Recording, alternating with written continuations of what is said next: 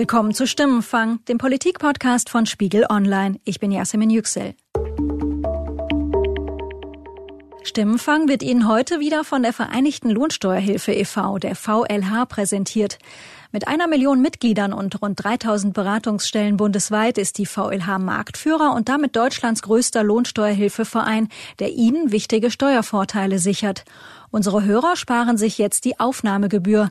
Dafür das Stichwort Podcast beim Beratungstermin angeben. Zu gewinnen gibt es auch etwas. 2019 Euro für einen Extrawunsch. Einfach auf www.dankevlh.de klicken und mitmachen. Der notwendige Rückhalt zur Ausübung meiner Ämter ist nicht mehr da. Mit diesem Satz begründet Andrea Nahles am Sonntagmorgen das Ende ihrer politischen Karriere. Andrea Nahles tritt zurück.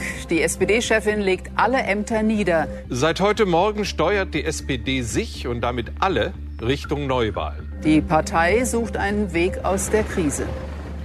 Wie kam Nahles zu diesem Schritt? Was geschieht jetzt mit der SPD und vor allem, wie geht's mit der Großen Koalition weiter? Diese Fragen wollen wir heute klären und ich bekomme Antworten von meinen beiden Kollegen Christoph Hickmann und Veit Medek. Christoph und Veit, ihr schreibt beide für den Spiegel über die SPD und ich freue mich sehr, dass ihr heute hier seid. Hallo Christoph, hallo Veit. Hallo. Hallo. Spiegel Online-Nutzer haben am Sonntag um 10 die Einmeldung bekommen, Andrea Nahles will als SPD-Partei- und Fraktionschefin zurücktreten. Veit, was glaubst du, was hat bei Nahles letztlich zu dieser Entscheidung geführt? Ich muss sagen, ich war erstmal total überrascht, weil ich hatte noch ein Gespräch mit ihr im Ohr, was Christoph und ich am Donnerstag mit ihr am Telefon geführt haben. Und da schien sie mir sehr entschlossen weiterzumachen, auch in dieser Krisensituation. Mhm. Und war eigentlich so wie immer, dass sie gesagt hat, ich will hier diese Klärung, ich will die Frage entscheiden und ich habe das jetzt so festgesetzt und dann mache ich das auch so. Und dann muss irgendwas passiert sein in den 72 Stunden, die darauf folgten. Und das, was ich wahrgenommen habe, war, dass natürlich in der Partei sich so eine Dynamik entwickelt hat, die sehr stark gegen sie lief. Also da entstand schon so eine gewisse Feindseligkeit ihr gegenüber oder eine Klarheit, was ihre Zukunft angeht, die sie möglicherweise dann auch realisiert hat, als sie zu Hause war. Sie war ja dann auch nicht mehr in Berlin und das war vielleicht so ein Moment auch des Inhaltens und der Reflexion über ihre eigene Rolle, so dass sie dann am Ende gesagt hat, okay, es reicht wahrscheinlich nicht mehr. Ja, guten Tag. Ich habe mich hier gerade eben im Parteivorstand der SPD verabschiedet bin äh, zurückgetreten und ich wollte mich auch bei Ihnen persönlich für die jahrelange gute Zusammenarbeit bedanken. Sie haben ja hier auch schon viele Stunden verbracht im Willy Brandt-Haus. Dankeschön dafür. Machen Sie es gut. Ja, mit den Worten hat sich Andrea Nahles dann am Montagmorgen von den wartenden Journalisten vor dem Willy Brandt-Haus in Berlin verabschiedet, als sie dort rausgekommen ist. Christoph, ähm, du und Veit, ihr hattet im Spiegel ja jetzt gerade diese große Rekonstruktion. Ihr beschreibt diese erste Fraktionssitzung im Bundestag nach der verpatzten Europawahl. Und da wird ganz deutlich in dem Text, wie viel Zoff da in der Partei liegt. Dennoch wollte Nahles ja eigentlich weitermachen. Sie wollte auch noch mal eine Machtprobe eingehen und hat sich dann anders entschieden, ist zurückgetreten. Was glaubst du, warum kam sie zu dem Schritt? Ich würde so sehen, dass es in den Tagen nach der Europawahl so eine Art Zangenbewegung gegeben hat. Das war zum einen diese Fraktionssitzung und die Sitzungen, die drumherum noch stattfanden, wo sie nochmal sehr geballt äh, zu hören bekommen hat, was die Abgeordneten eigentlich von ihr halten. Zugleich regte sich an der Parteibasis oder in den Landesverbänden der Unmut. Und äh, kamen die ersten Forderungen, Nahles muss jetzt eigentlich ähm, abdanken, Nahles muss zurücktreten. Und das alles ist ihr, glaube ich, erst in den Tagen oder am Tag nach dieser Fraktionssitzung, vielleicht in den beiden Tagen nach dieser Fraktionssitzung klar geworden. Da hat sie das Gesamtpanorama gesehen. Bis dahin steckte sie in so einer Art Tunnel, musste durchhalten, musste diese Sitzung irgendwie überstehen und dabei auch noch souverän bleiben. Und als sie, glaube ich, dieses Gesamtbild vor sich gesehen hat, da muss ihr die Ausweglosigkeit klar geworden sein. Und es wurde dann ja auch nach dieser Entscheidung von Nahles ganz viel gesprochen über den Stil. Man könne so nicht miteinander umgehen. Ähm, Kevin Kühnert hat getwittert, ich schäme mich. Für wen genau schämt er sich da? Ehrlich gesagt, das frage ich mich auch so ein bisschen. Ich wundere mich auch so ein bisschen über diese Darstellung, dass da jetzt über den Umgang mit Andrea Nahles so hergezogen wird. Also die letzten Wochen haben sicherlich vermissen lassen, was mich, für mich eigentlich die Sozialdemokratie ausmacht, nämlich wechselseitigen Respekt und ähm, auch Solidarität. Ich glaube, es bezieht sich eigentlich vor allem auf diese Fraktionssitzung am vergangenen Mittwoch, die aber auch ein bisschen falsch charakterisiert wird. Das war ja eher eine ganz klare und deutliche Aussprache, die da passiert ist. Und das ist ja eigentlich was, was Nahles selbst gewollt hat.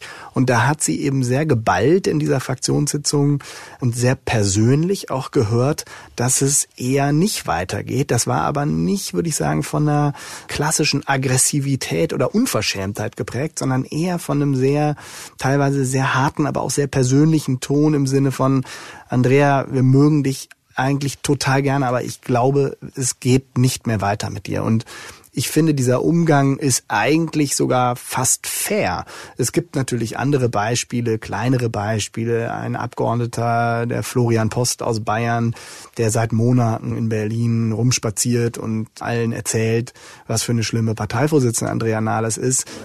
Also ich habe es deutlich gesagt, ich habe kein Verständnis dafür, nur weil es der Kindheitstraum von jemandem ist, Spitzenfunktionen in der SPD zu haben oder inne zu haben, diese auch erreicht hat, habe ich kein Verständnis dafür, dass man dann die Partei weiter spaltet äh, und weiter in Geiselhaft nimmt. Das hat sie natürlich schwer genervt wahrscheinlich und das kann man auch nachvollziehen. Trotzdem äh, würde ich Andrea Nahles in ihrer Härte auch eigentlich so einschätzen, dass sie das gar nicht so sehr beschäftigt hat, weil sozusagen das schon auch eher eine Einzelmeinung war und nicht die, das Gesamtgefühl eigentlich wiedergegeben hat. Es war nicht repräsentativ. Ich glaube, man darf auch Gerhard Schröder in den Zusammenhang nicht vergessen, der bei uns im Spiegel Vor den Satz Wochen, sagte, genau.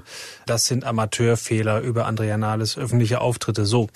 Jetzt muss man aber auch sagen, wenn Nahles eine Vorsitzende gewesen wäre, die zu dem Zeitpunkt fest im Sattel gesessen hätte, dann hätte sie auch das einfach abtropfen lassen. So war die Basis aber schon gelegt. Ihre Autorität war angekratzt und Schröders Satz fiel auf einen Resonanzboden in der Partei, sodass viele sagten, ja, stimmt doch, was der Gerd da sagt. Wäre es anders gewesen, wäre Nahles unangefochten gewesen, hätte das möglicherweise sogar so gewirkt, dass es die Reihen geschlossen hätte und alle hätten gesagt, mein Gott, was will uns der Alte denn erzählen? Aber es war nicht so. Dieser Satz rührte an etwas, an ein Gefühl, das in der Partei sich längst verbreitet hatte und zwar viel zu weit verbreitet, als dass Nahles sich noch lange hätte halten können. Christoph, du hast sie dann am Sonntag so im Nachklapp beschrieben, Nahles als die letzte Sozialdemokratin. Was für eine Politikerfigur ist Nahles?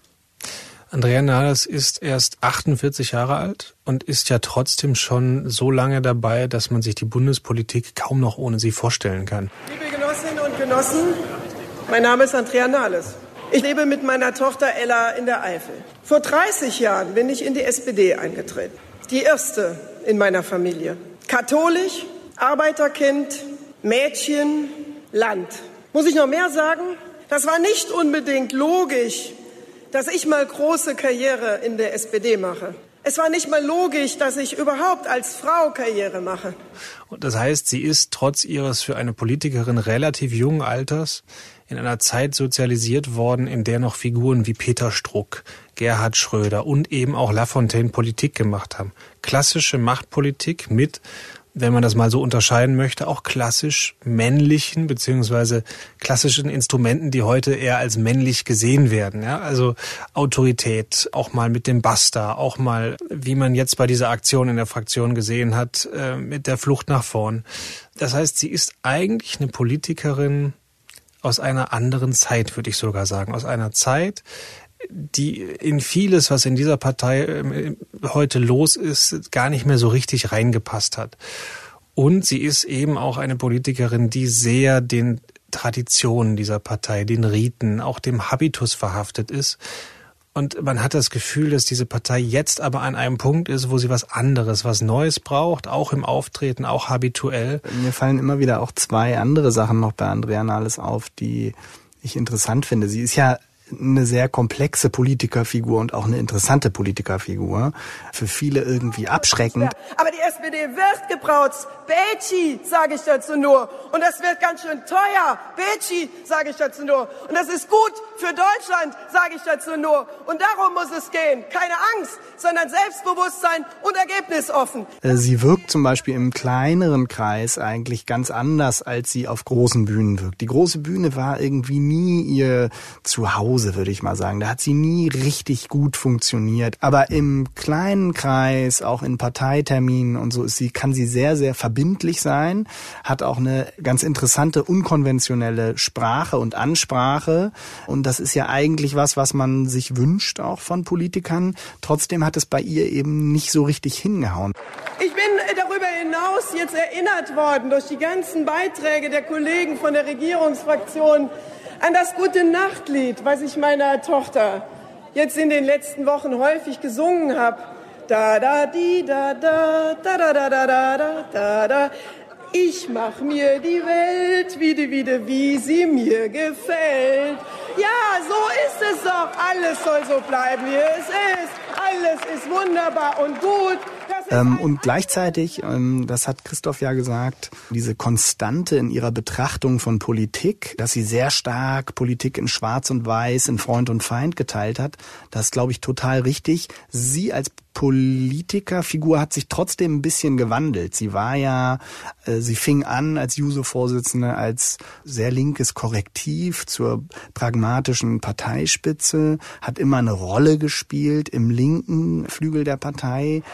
Aber ob wir es schaffen, die Neoliberalen in der eigenen Partei von Clement bis Schröder letztlich politisch kaltzustellen, das entscheidet sich im nächsten Jahr in der Regierungsprogrammdebatte, liebe Genossinnen und Genossen. Und ist auch schon relativ schrill damals aufgetreten und ist dann zur Sachpolitikerin geworden und zur Regierungspragmatikerin eigentlich. Und diese Rolle hat sie dann möglicherweise auch aus Angst, wieder in die alte Rolle zu schlüpfen, nie ablegen können. In einer Zeit, in der in der SPD die Sehnsucht Sehnsucht nach eben nicht Regierungspragmatismus entsteht, sondern eher mal wieder zum freier Denken, zum kreativen und auch zum mutigen, risikobewussten Ansatz äh, vorherrscht.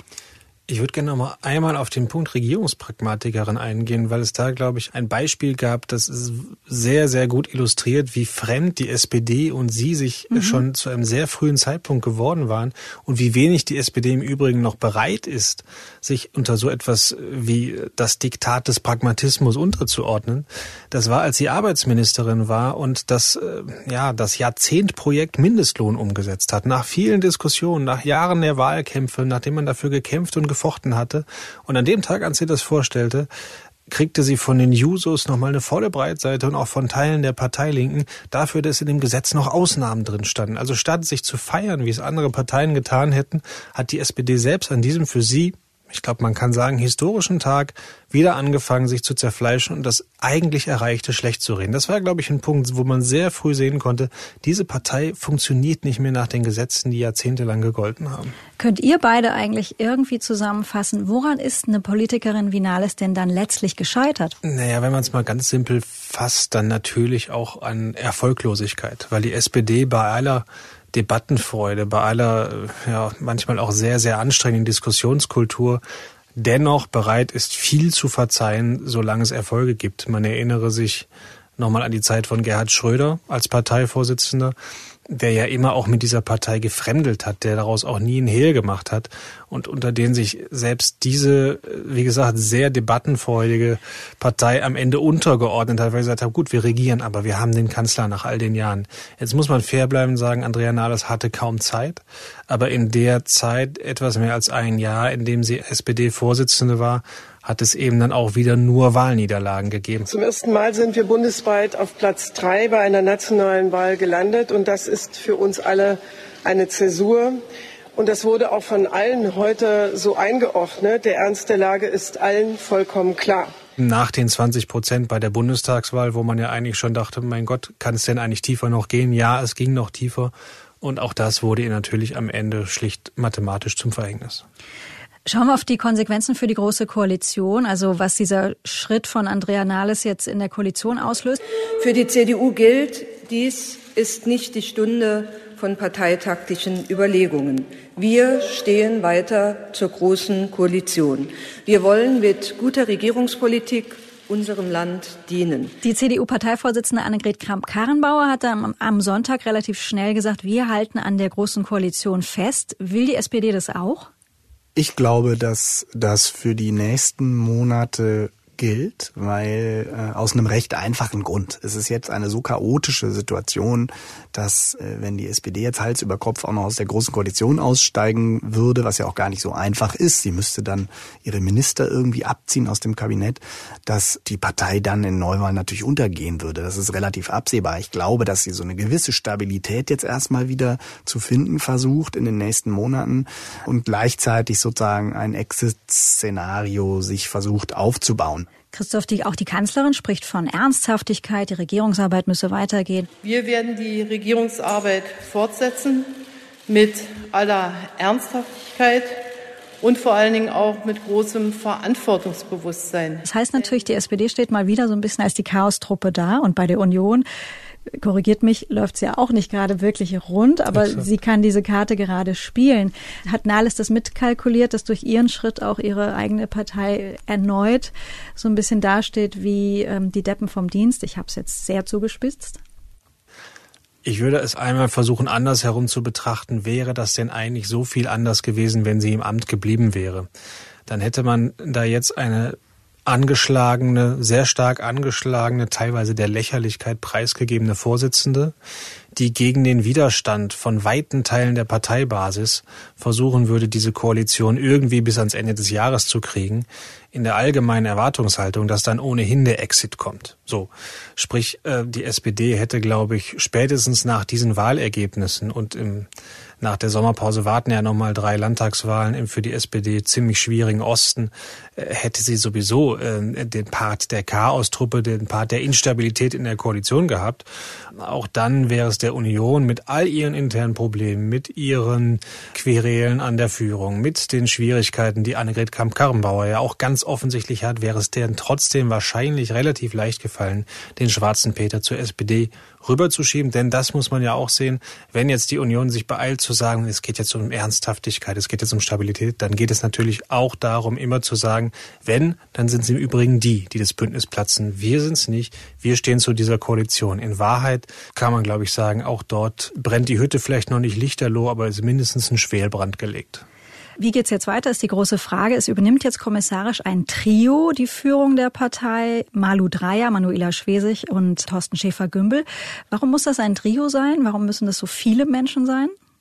Naja, sagen wir mal, salopp, es äh, stehen drei Landtagswahlen und drei zu erwartende Niederlagen an. Die kann man am besten auf die Schultern von drei Menschen verteilen. Nein, es geht, glaube ich, auch tatsächlich darum, dass da jetzt nicht einer oder ein Nee sich vorne hinstellen muss und nochmal alle Last dieser Welt auf sich lädt nach allem, was zu hören ist, äh, wollte das, äh, glaube ich, auch niemand alleine vorne in der Front stehen. Das Interessante finde ich allerdings, dass sich alle drei ja gleichzeitig aus dem Rennen genommen haben. Genau, alle drei ich, haben ja. ausgeschlossen, dass sie für den Parteivorsitz dann kandidieren würden. Das ist ja sehr erstaunlich. Alle drei stehen für diesen Übergang.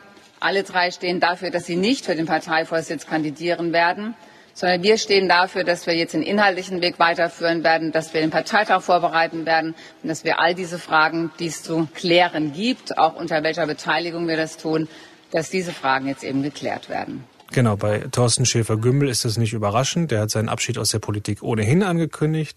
Bei Malu Dreyer auch nicht wirklich. Sie ist sowas wie die Parteivorsitzende der Herzen, hat aber immer gesagt, wegen einer sehr ernsthaften Krankheit, sie leidet an multipler Sklerose, möchte sie die Führung der Bundespartei sich nicht zusätzlich aufladen. Sehr interessant, äh, das hat Veit auf Twitter angemerkt, ist es im Fall von Manuela Schwesig. Ich äh, will das für mich persönlich sagen. Mein Platz ist in Mecklenburg-Vorpommern. Ich habe vor zwei Jahren dort auf die Landesverfassung geschworen, dass ich alle meine Kraft dafür investiere, dass dieses Land sich gut entwickelt. Ja, das hat mich ein bisschen gewundert, auch dass sie sich erstens da eingereiht hat, weil viele in der Partei Manuela Schwesig schon immer noch zur Führungsreserve zählen. Sie ist noch nicht besonders alt, sie ist Regierungschefin in Mecklenburg-Vorpommern, ist also eine der wenigen Ministerpräsidenten, die die SPD noch hat. Sie ist eine Frau, sie ist gut vernetzt in der Partei, deswegen sind viele davon ausgegangen, dass sie sich das durchaus vorstellen kann, ist aber vielleicht auch ein Zeichen dafür, dass in der gesamten Parteiführung jetzt der Eindruck entsteht, hm, von uns sollte es vielleicht jetzt besser keiner machen, weil letztlich nicht nur Andrea Nahles diesen Kurs zu verantworten hat, der letzten anderthalb Jahre seit dem Eintritt in die Große Koalition, sondern wir alle diesen Kurs zu verantworten haben und es irgendwie schräg wäre, wenn jetzt einer so tun würde, als hätte er mit dem ganzen Zeugs nichts zu tun und jetzt so tut, als würde er die Partei retten wollen. Deswegen glaube ich, deutet sich da schon ein sehr entscheidender Bruch an, auch personell, so dass alles vorstellbar ist. Das wäre jetzt auch meine letzte Frage an euch beide gewesen. Wie sehr ist jetzt wirklich der Tiefpunkt, der Wendepunkt erreicht, dass man eben wirklich in der Partei eurer Meinung nach sagt, so, jetzt wird wirklich mal neu gedacht, alles gedacht, Denkverbote gibt's nicht mehr. Auch jemand wie Kevin Kühnert könnte möglicherweise für den Parteivorsitz in Frage kommen. Wie unrealistisch ist das? Denke, wenn es diesen Zeitpunkt in der Geschichte dieser Partei nochmal gibt, dann ist er jetzt. Ähm, denn der Niedergang in den letzten Jahren und Jahrzehnten der ging ja einher mit einer ganz seltsamen Erbfolgeregelung. Ein Parteivorsitzender war weg und dann war der nächste dran. Dann war äh, Matthias Platzek weg, Kurt Beck war dran, Kurt Beck war weg, äh, Franz Müntefering Und jetzt ist aber wieder. langsam aber sicher niemand mehr, es, mehr Genau, da. es wurde immer nach dem nächsten in der Reihe geguckt. Das wäre jetzt nach aller Logik Stefan Weil oder eben Manuela Schwesig, aber die ist aus dem Rennen. Und ich glaube, die Einsicht, dass das nicht mehr geht, dass es jetzt wirklich eine Disruption braucht, etwas Neues, etwas ganz Neues, die verbreitet sich. Und ein Argument, äh, äh, mit dem Fight in unseren internen Diskussionen immer kommt. Ich sage es jetzt trotzdem, ist, ähm, was, was hat die SPD denn noch zu verlieren? Naja, äh, die SPD hat, glaube ich, ein Niveau erreicht, wo es eigentlich scheißegal ist, was sie macht. Und das ist ja auch wunderbar. Sie hat keine Chance und die muss sie eigentlich nutzen. Und das führt natürlich automatisch dazu, dass man an so Persönlichkeiten denkt wie Kevin Kühnert oder ähm, auch Leute, die vielleicht gar nicht in der SPD sind oder nicht politisch aktiv zumindest sind, ja, oder Oberbürgermeister oder wer auch immer jedenfalls, dass man nicht an das klassische SPD-Personal mhm. denkt, ja. Und ich glaube, es ist aber natürlich nicht nur eine Personalfrage, sondern äh, klar ist auch, dass die SPD eine neue Form von äh, Deutlichkeit und Radikalität braucht in ihrer politischen Ansprache und in ihrem politischen Programm. Das hat sie ja verloren in den letzten 20 Jahren. Sie ist geschliffen worden in der Regierungszeit. Sie hat sozusagen den Kompromiss verinnerlicht als politische Grundidee und das hat sie auf eine Weise vielleicht unkenntlich werden lassen, ja, in, in den letzten zwei Jahrzehnten und beliebig erscheinen lassen, ja, und auf eine Weise auch haltungslos. Und ich glaube, dass das eins der Kernprobleme ist, dass zum Beispiel so jemand wie Kevin Kühnert auch deswegen so gut funktioniert, weil es so wirkt, als hätte er klare Haltung. Er musste sie noch nie so richtig hinterfragen, weil er noch nie regiert hat. Er stand noch nie noch wirklich nie, im Reality-Check Er hat noch nie so richtig Verantwortung mhm. getragen und noch nie hatte noch nie einen Reality-Check, genau. Aber trotzdem ist das erstmal eine Form der politischen Kommunikation, die heutzutage, glaube ich, in dieser hochemotionalisierten Gesellschaft und politischen Landschaft ganz gut funktioniert.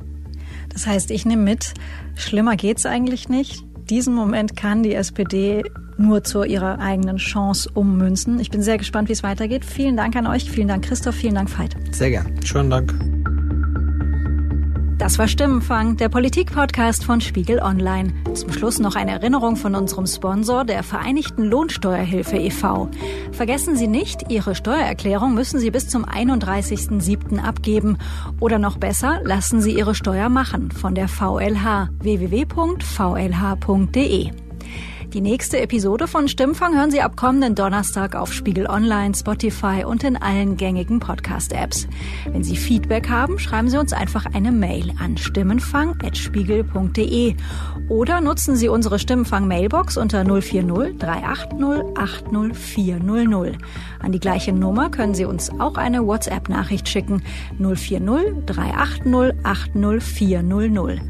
Diese Folge wurde produziert von Sandra Sperber und mir, Yasemin Yüksel. Danke für die Unterstützung an Sebastian Fischer, Johannes Kükens, Wiebke Rasmussen, Thorsten Reitzek und Matthias Streitz. Die Stimmenfangmusik kommt von Davide Russo.